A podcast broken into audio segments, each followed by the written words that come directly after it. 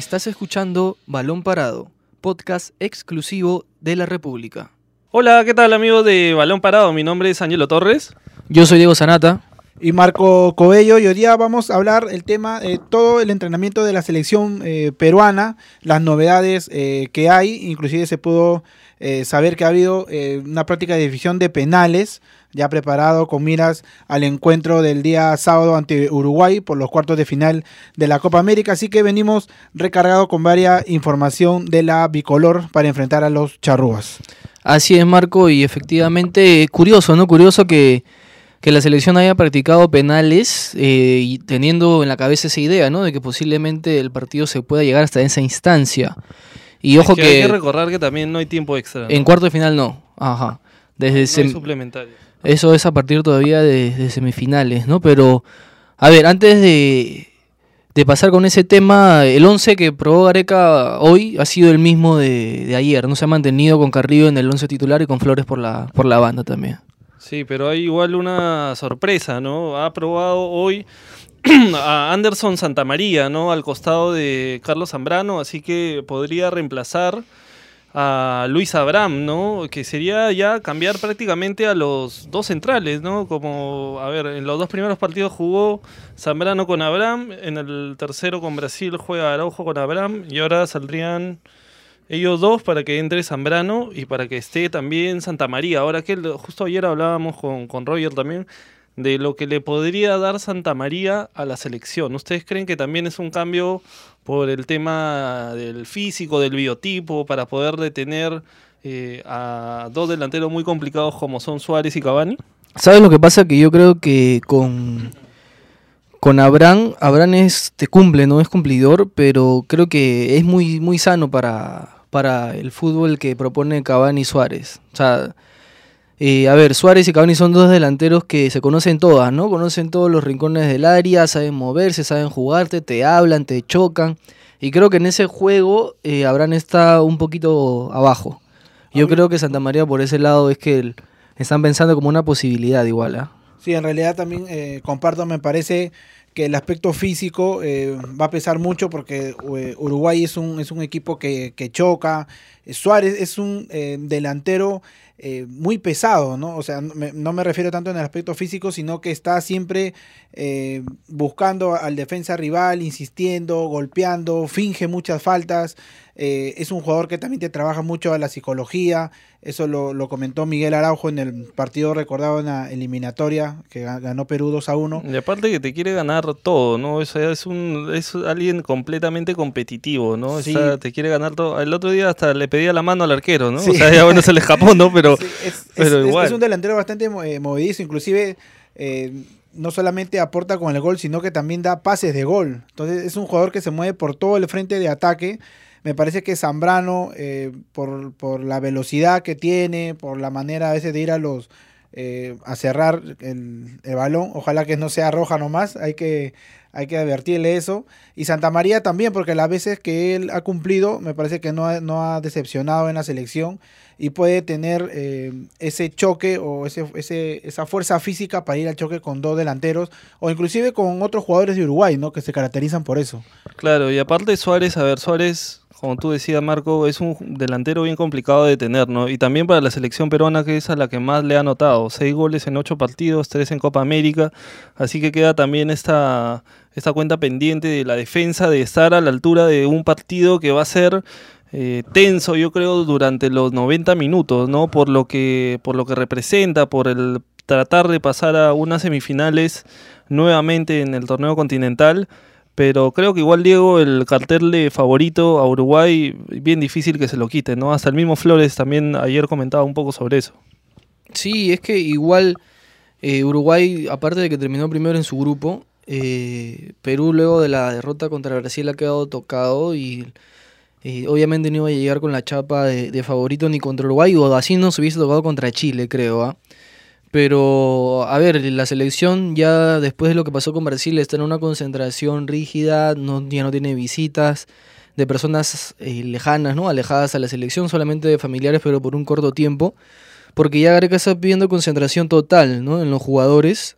Y creo que es positivo eso porque, a ver, en los primeros partidos contra, contra Venezuela, contra Bolivia, hasta el propio Brasil, eh, el ambiente no era el idóneo, creo yo, en general. Hasta los propios jugadores que subían historias a redes sociales que de alguna manera su mente las llevaba en otro lado, ¿no? Y no la enfocaban directamente en el partido, en el juego, en la concentración misma, en la previa del, mismo partido.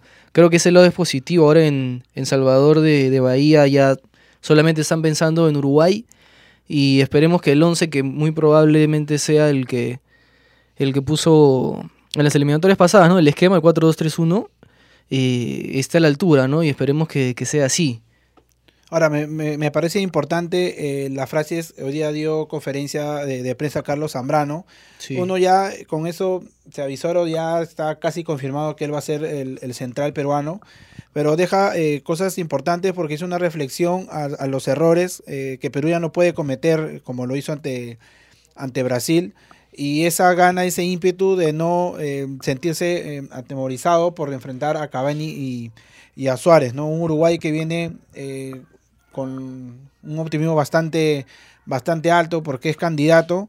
Y Perú tiene que contrarrestar eso, ¿no? Pero a mí me parece que Perú cuando llega, entre comillas, o, para, la, para la visión de la gente, eh, que no es favorito, es mejor. Da la sorpresa, ¿no? Sí, da, la sorpresa. Él mismo eh, hace entender de que Uruguay no es favorito, pero la tranquilidad de, la gente, eh, de la buena concentración que están teniendo, como tú comentabas, Diego, que me parece oportuno y que eh, ya era hora, porque me parece que el, resultado con Brasil golpeó mucho a la, selección, va a ser que haya un cambio de, de idea, de optimismo y que Perú salga como siempre debió salir, ¿no? Mesurado, tranquilo, confiando solo en sus capacidades como lo fue en la eliminatoria y fue sorprendiendo de a pocos. Sí, efectivamente. Eh, a ver, y lo que corresponde es que, a ver, se supone que Guerrero va a estar acompañado esta vez ya por, por Flores y por Carrillo por banda, ¿no? Igualmente, yo no sé tú qué. Y Cueva atrás, claro. Cueva atrás, que es el. Lo que debe priorizar la selección, ¿qué, ¿qué, es lo que tú crees? ¿Es primero el arco en cero? Tratar de llegar a los penales como ha practicado ahora, que ya más adelante vamos a decir quiénes están, han sido los, los que han probado desde los 12 pasos o encontrar un equilibrio, ¿no? Entre la, defensa y después salir también rápido en ataque, tratar de sorprender por ese lado a Uruguay. A ver, yo creo que igual Uruguay es una selección que se siente cómoda sin la pelota, ¿no? O sea, se refugian, cortan espacios, se defiende muy, muy bien Uruguay. Y, y, va a tratar de buscar al contragolpe, al pelotazo, ¿no? Al estilo, al estilo que juega en realidad este equipo de Tavares, ¿no? Pero que en realidad en su en esa propia sintonía, igual es un equipo muy sólido, ¿no? Así que ellos no se sienten incómodos con que los dominen por momentos o que estén en teoría eh, en su propia cancha, porque en cualquier momento un descuido y te termina metiendo un gol Suárez o Cavani y el, partido se termina acomodando nuevamente, ¿no? Igual Uruguay tiene, seguro Marco ahora nos da el, el 11 de, de Uruguay, eh, Uruguay tiene jugadores que, ahora tienen muy buen pie, ¿no? Está Lucas Torreira, está Betancourt, está Valverde, o sea, hay jugadores en realidad que, que hacen que ya Uruguay no sea solamente garra, ¿no? Sino también fútbol, ¿no? Ahora, lo de, de Perú que, que estábamos comentando también, eh, Carrillo, Flores, Cueva y Guerrero ha sido prácticamente el ataque que más se recuerda en, el proceso de Gareca, ¿no? O por lo menos el que mejor funcionó. Y también lo dicen las cifras, porque de nueve partidos que, ha jugado con ese ataque, solamente ha perdido en una oportunidad, ¿no? Que es una estadística que también me la daba este Jean Paul Cuadros, que es columnista invitado de la República. Ahora sí, eh, hay eh, novedades en, la selección de Uruguay, eh, que ha entrenado hoy día en el estadio Manuel Barrado de Victoria. Y prácticamente haría un solo cambio, este, Oscar Washington Tavares, porque ingresaría Naitán Andés por Nicolás Lodeiro. De ahí sería el 11 con Muslera, González, José María Jiménez, Diego Godín, Martín Cáceres, bueno, Naitán Andés, que ya lo hemos comentado, Federico Valverde, eh, Betancourt, eh, Arracaeta, Cavani y Suárez. ¿no? Sin duda ese es el equipo que eh, arma hoy día este profesor Tavares. Mañana también van a volver a hacer este un partido de práctica, pero ya medios eh, uruguayos casi dan por confirmado que este sería el 11 que va a enfrentar a Perú. solamente un cambio que es el de lo de Lodeiro, ¿no? El compañero de Rui Díaz. Uruguay juega sin misterios en realidad, ¿no? Sí, uno sabe y casi saca de memoria el equipo de Uruguay ahora, ¿no? Lo único que, que no va a ser es Laxal, creo que estaba se lesionó en la, en la segunda fecha, no jugó contra Chile, jugó por el González y creo que se va a mantener González en su puesto. Ahora, este, ¿ustedes creen que el momento futbolístico de Flores y de Carrillo, que Carrillo en realidad llega con una interrogante encima, ¿no? Porque solamente en la Copa América lo hemos visto jugar cinco minutos, va a ser o es lo necesario o es la clave para poder tratar de ganarle a Uruguay? O sea, que vuelva Flores y que vuelva Carrillo o debería replantearse nuevamente, debería también por ahí Gareca buscar un segundo volante con un poco más de marca porque, a ver, Tapia y, y han sido, creo, superados en la mayoría de los partidos en, en, el trámite, ¿no? ¿no? No es que han recuperado algunos balones, sí, pero, pero en el trámite siento que han sido imprecisos en las salidas también y han tenido problemas en la marca.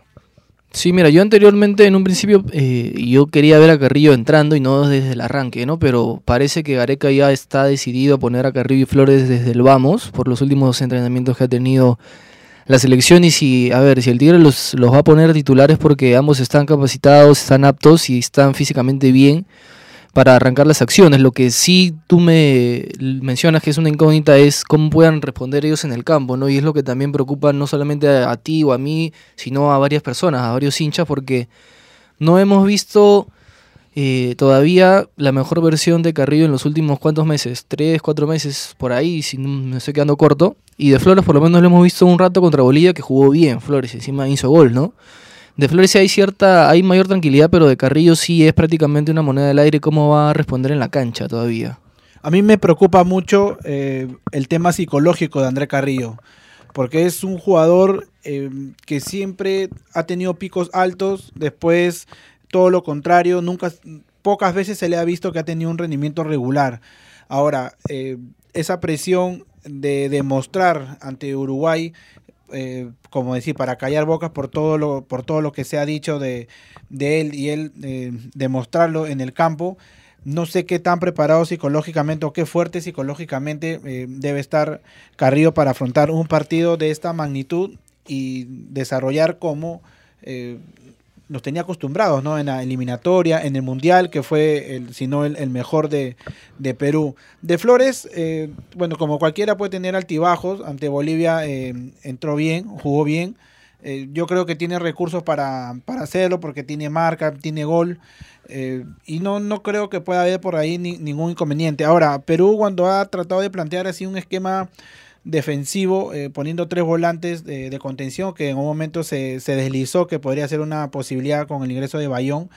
Eh, no sé si le vaya eh, tan bien, ¿no? Me parece que Uruguay, por más que muestre un poco más de, un juego dinámico a, otras versiones charrúas, parece que si Perú vuelve a, hacer el fútbol que hacía en eliminatoria con la pelota ras, le puede hacer bastante daño a Uruguay. Claro, pero a ver, sobre el tema psicológico, yo creo que Carrillo ha tenido que tener varias conversaciones con Gareca y también con el coach para que justamente este factor no influya, ¿no? Porque se espera, se ha, se ha hablado mucho durante, durante los últimos días sobre él, sobre su caso, sobre por qué no jugaba y ahora finalmente se resuelva y tiene la oportunidad de, poder callar la boca, en teoría, ¿no? Algunos que, estaban hablando por ahí de temas disciplinarios, de que ha habido algún problema, que en realidad es algo que todavía no está muy claro, y, poder, poder ser esa carta desequilibrante que, esperan los, los, los hinchas de Perú de que pueda ser Carrillo. ¿no? Sí, yo lo decía más por un tema de ansiedad, ¿no? Porque en algún momento, por ejemplo, pasó con Cristian Benavente, por la presión que había de la gente que jugara, por tratar de mostrarle a, a Gareca que era un jugador importante. Pasó con Jefferson Farfán en su momento, cuando estuvo alejado de la, de la selección, volvió, se le notaba ansioso, con ganas de, anotar un gol, se desesperaba. Entonces me imagino que André Carrillo, por toda, te parece, esa carga emocional que ha recibido en estos días, que se ha puesto en tela de juicio su profesionalismo y todo, puede jugar en contra. No dudo del profesionalismo del, del, coach de Juan Cominges, eh, que ha tenido, parece, buena recepción entre los futbolistas. Y bueno, Gareca, que él sabe cómo, cómo levantar a los jugadores física y anímicamente. ¿no?